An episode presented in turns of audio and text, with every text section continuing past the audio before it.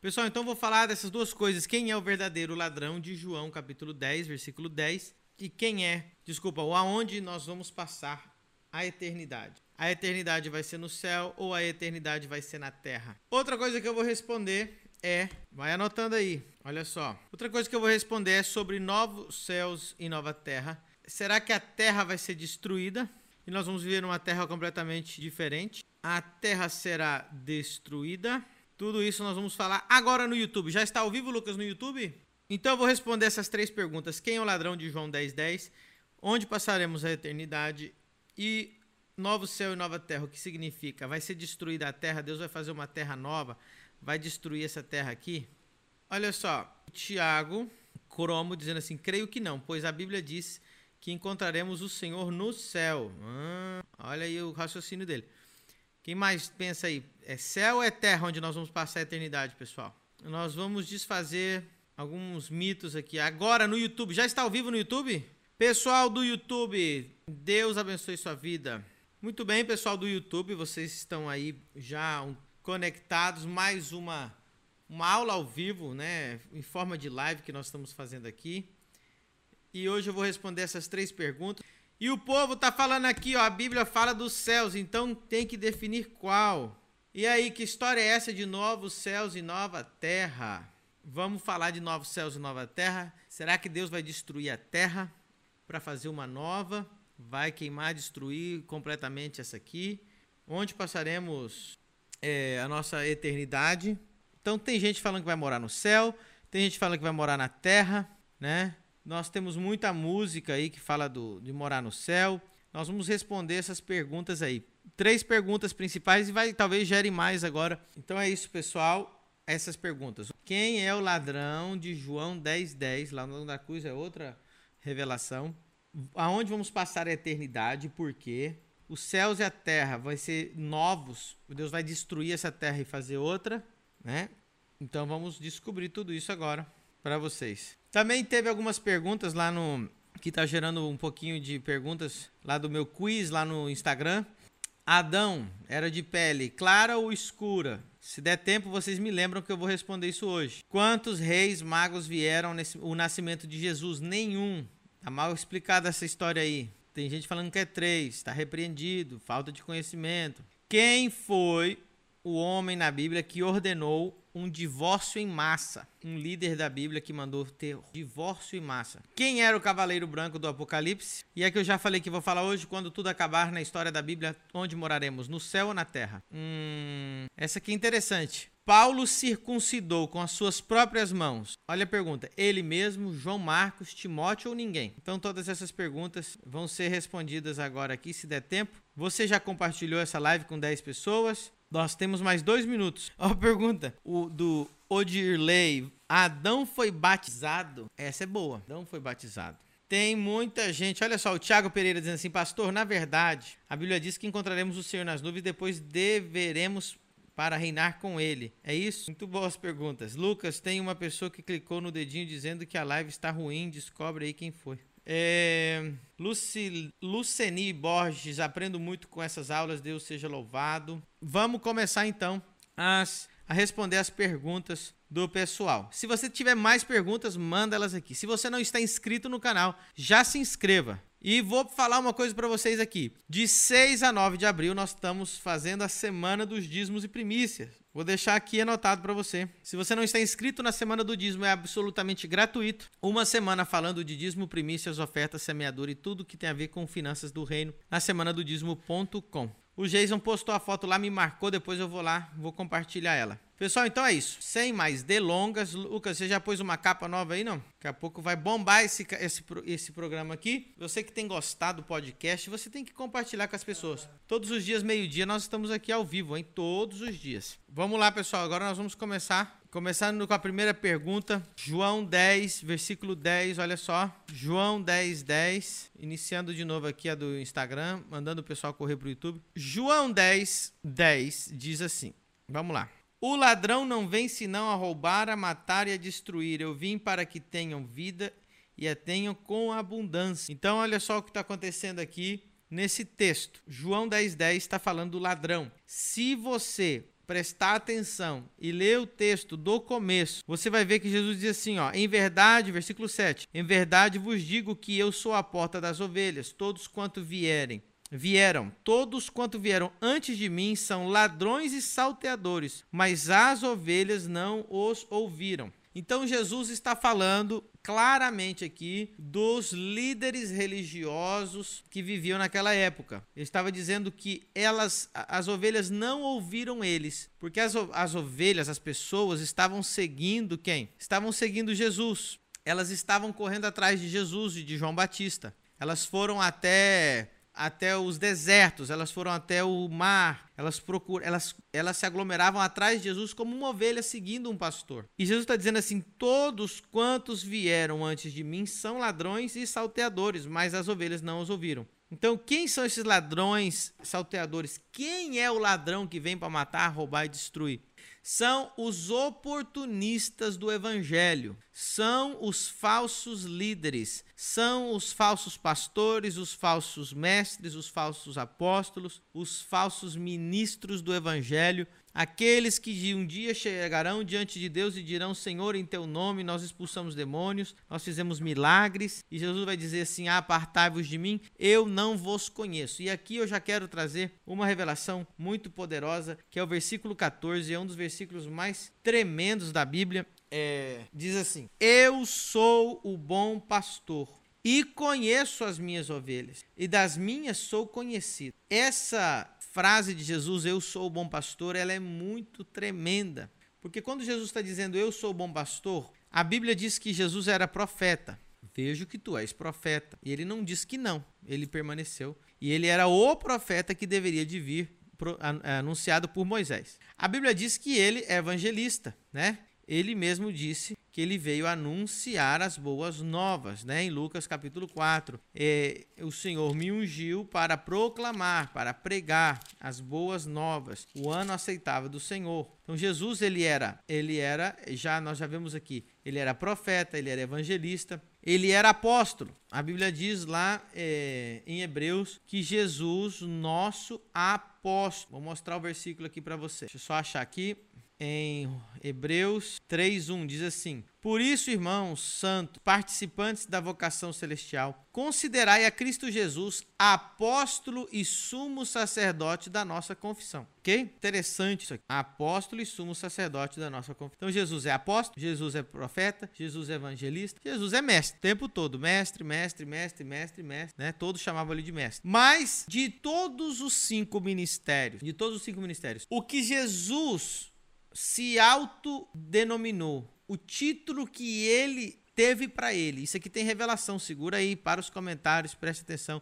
respira fundo porque vai ser forte. De todos os cinco ministérios, o ministério que Jesus falou que ele tinha, com a boca dele, ele era tudo, mas o que ele falou que ele é, ainda disse que era bom, ele disse: Eu sou o bom pastor. Ele podia ter dito: Eu sou o apóstolo. Ele podia ter dito: Eu sou o mestre. Ele podia ter dito: Eu sou o evangelista. Ele podia ter dito qualquer um. Ele podia dizer: Eu sou o maior apóstolo de todos. Não. Eu sou o bom pastor. De todos, eu sou pastor. E por quê? Porque o pastor é aquele que dá a sua vida pelas ovelhas. E Jesus dava a vida pelas ovelhas. E tem mais, vou falar. Aquele que tem qualquer um dos ministérios tem que ter um coração de pastor. Quem não tem coração de pastor é ladrão, salteador, é o que Jesus falou aqui, que vem para matar, roubar e destruir. Todo que seja profeta, apóstolo, evangelista, mestre, não tem o coração de pastor. Ele não faz a obra por amor, ele faz a obra por ganância. Versículo 11: Eu sou bom pastor, o pastor dá sua vida pelas ovelhas. Mas o mercenário e o que não é pastor, ou seja,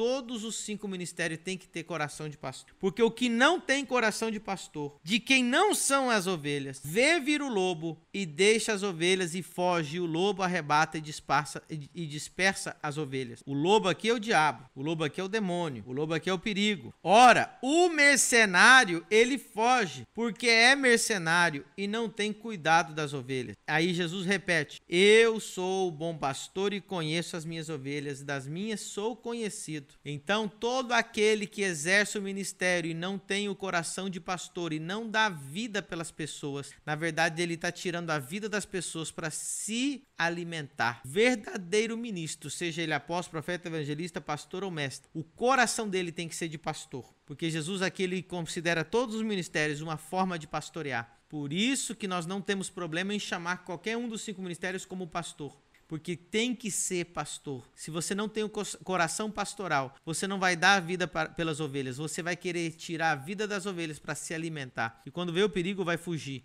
Tem muita, tem muita gente que nesse período de coronavírus, de quarentena, fugiu, não está dando mensagem, não ama as pessoas, não tem amor. Tem muita gente por aí que a única coisa que ela se preocupa é o que, que elas podem tirar de benefício das pessoas. E essas pessoas são os ladrões, os salteadores, os falsos mestres. Tem boa pregação, tem boa palavra, tem boa coisa, mas é para o seu benefício. Os verdadeiros pastores, eles aparecem nas horas de dificuldade. Os verdadeiros líderes são aqueles que no momento da dificuldade eles estão ali, eles não fogem. Falei. Alguém está dizendo aqui que isso merece um aplauso, né? Então nós vamos fazer aqui, ó, nós vamos fazer um aplauso. Eu vou pedir para você glorificar a Deus aí e aplaudir a Jesus também.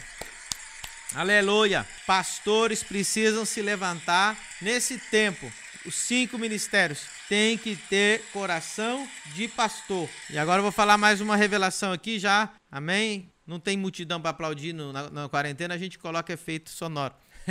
Mas presta atenção. Louva a Deus e glorifica a Deus porque aqui vem mais uma revelação sobre isso. Dos cinco ministérios, o que Jesus falou é tão sério, porque dos cinco ministérios, quando todo esse mundo acabar, todos os outros ministérios vão acabar. O único ministério que vai ter depois da ressurreição é o ministério pastoral. Porque preste atenção, nós não vamos precisar mais de apóstolo, porque ninguém vai precisar ser enviado. Nós não vamos precisar mais de profetas, porque nós teremos é, já tudo sem precisar de nenhum profeta.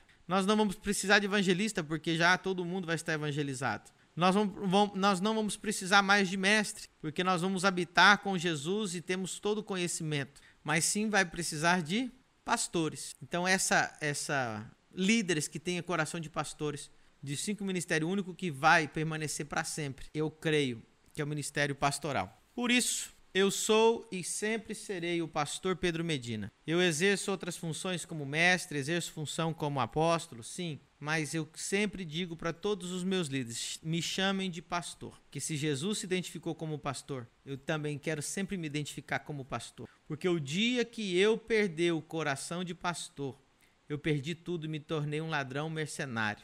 Eu quero sempre pregar o evangelho. Por que, que você prega o evangelho? Você prega por amor? Por que, que você quer unção, milagres e poder? Porque você chora pelas almas? Por que, que você quer que a tua igreja cresça? Porque você está preocupado em esvaziar o inferno ou você está preocupado em encher o caixa da igreja? Nós temos que revisar os nossos conceitos e valores e amar as almas novamente com o mesmo coração de Jesus. Ladrão, salteador é aquele que não ama as almas. Pode pregar bem, pode ter unção, pode for o que for. Mas você fez pelo amor? Porque tudo que você não construiu no amor, todo milagre que você fez e não foi por amor, toda, toda pregação que você pregou e não foi por amor, você ali se tornou um mercenário.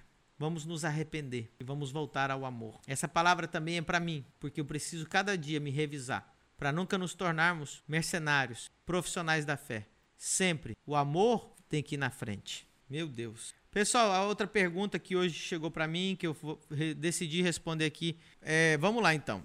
A segunda pergunta, pastor, pastor, aonde nós vamos passar a eternidade? No céu ou na terra? Pois bem, eu vou falar de uma forma aqui que, se você entender o que eu falar aqui, você vai entender e você alinhar a Bíblia com esse pensamento que eu vou te falar aqui agora, porque eu nunca ouvi nenhum líder falar dessa forma ou o que eu vou falar aqui agora. Eu vou te dar uns óculos para interpretar as escrituras, que são os óculos que Deus me deu, para você conseguir alinhar toda a escritura. Ela tem um fundamento. Então eu vou te dar, vou falar de outra forma, eu vou colocar aqui o fundamento para a gente não perder o, o norte no momento da interpretação bíblica. Então é muito importante você entender aqui. A pergunta é a seguinte: aonde termina a história da humanidade ou aonde termina a Bíblia. E preste muita atenção. A Bíblia não termina em Apocalipse 22, que é o último capítulo da Bíblia. A Bíblia não termina em Apocalipse. O final da Bíblia não é Apocalipse. O final da Bíblia é Gênesis capítulo 2. Se você entender isso, você vai entender o Apocalipse e o resto da Bíblia inteira, você vai entender a redenção,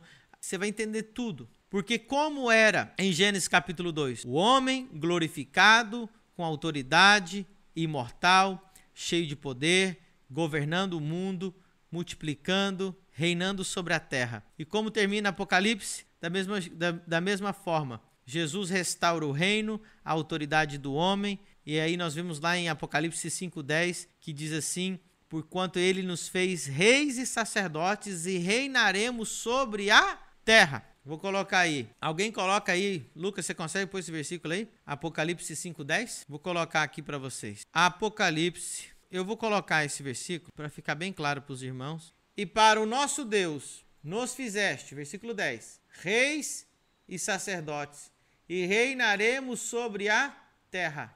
Só o 10. Tá no YouTube já? Tá aqui do meu lado? De que lado você vai pôr? Lá embaixo, aqui, ó. E nos fizeste para o nosso Deus reis e sacerdotes e reinaremos sobre a terra.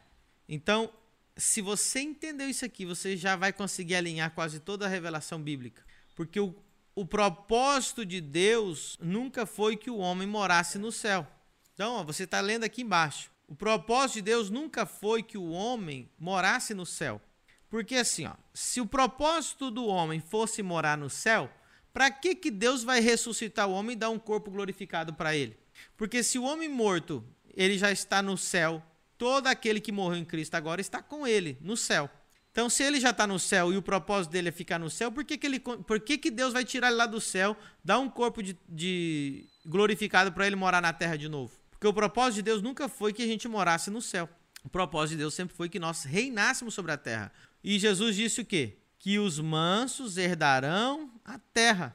Então, ninguém vai herdar o céu. Olha só, Mateus 5,5: Bem-aventurados os mansos, porque eles herdarão a terra.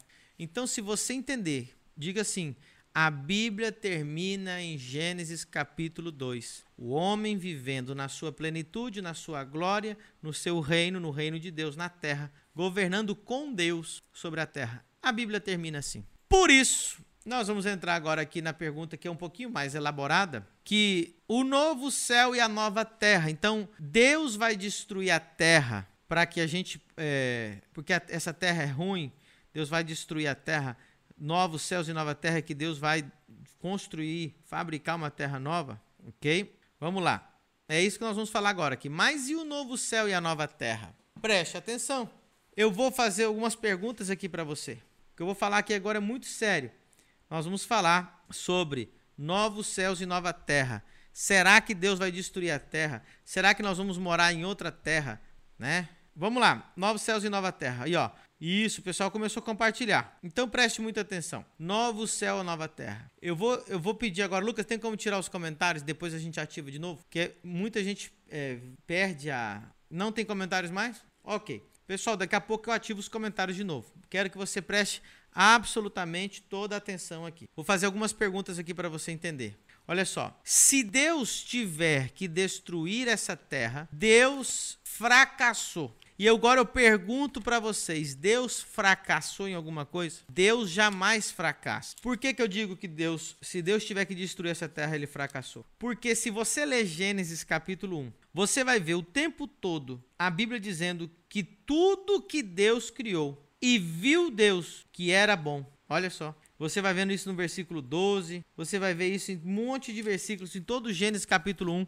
Você vai ver, e viu Deus que era bom, e viu Deus que era bom. Versículo 25 de novo. E viu Deus que era bom. Então, quando quem disse que a terra é boa foi Deus. E Deus não disse uma vez. Tudo que Deus criou é bom. A terra é boa. O mar, tudo é bom. Então preste atenção. Quando o pecado entrou, já não ficou tão bom assim. O pecado corrompeu a terra, amém? Então, olha só, quando o pecado entrou, a corrupção entrou, o pecado entrou e corrompeu o homem, corrompeu a mulher, corrompeu a terra. né? Corrompeu os céus, né? Porque nós vemos lá Lúcifer, os anjos. Então, o pecado corrompeu.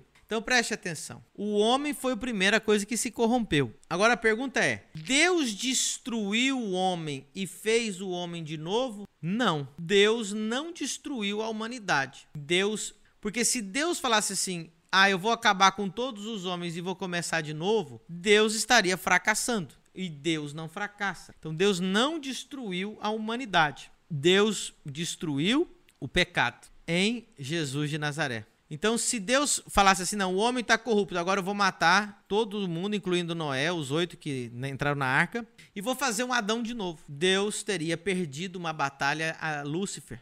E Deus não perde batalha. O que corrompeu o homem foi o pecado. E Deus, em vez de destruir o homem, ele destruiu o pecado. Isso é graça. Isso aqui já é uma pregação. Isso aqui já é. É o que eu estou falando muito assim devagarzinho, mas é para você estar tá glorificando. Deus, em vez de destruir o homem, Deus destruiu o pecado que estava no homem. Jesus foi enviado para isso. Agora você vai entender. Então o que, que Deus falou? Agora eu preciso restaurar o homem. Eu preciso fazer uma nova criatura. Agora a pergunta é: nova criatura é que Deus destruiu você né? Vamos supor, você se chama Lucas, João. Deus destruiu o João e pegou e fez outro João no seu lugar? Ou Deus te fez uma nova criatura, te regenerando, te limpando, te transformando em uma nova criatura? A segunda opção. Pois é. Então, todo o processo da Bíblia, por isso que você teve que escutar antes aonde vai ser o final de tudo. O final de tudo é Gênesis 2. Nós voltamos para o original. Nós voltamos para o plano divino original que era o homem na terra, que tudo Deus disse que era bom. Então, o, o plano da redenção é tirar tudo que é ruim.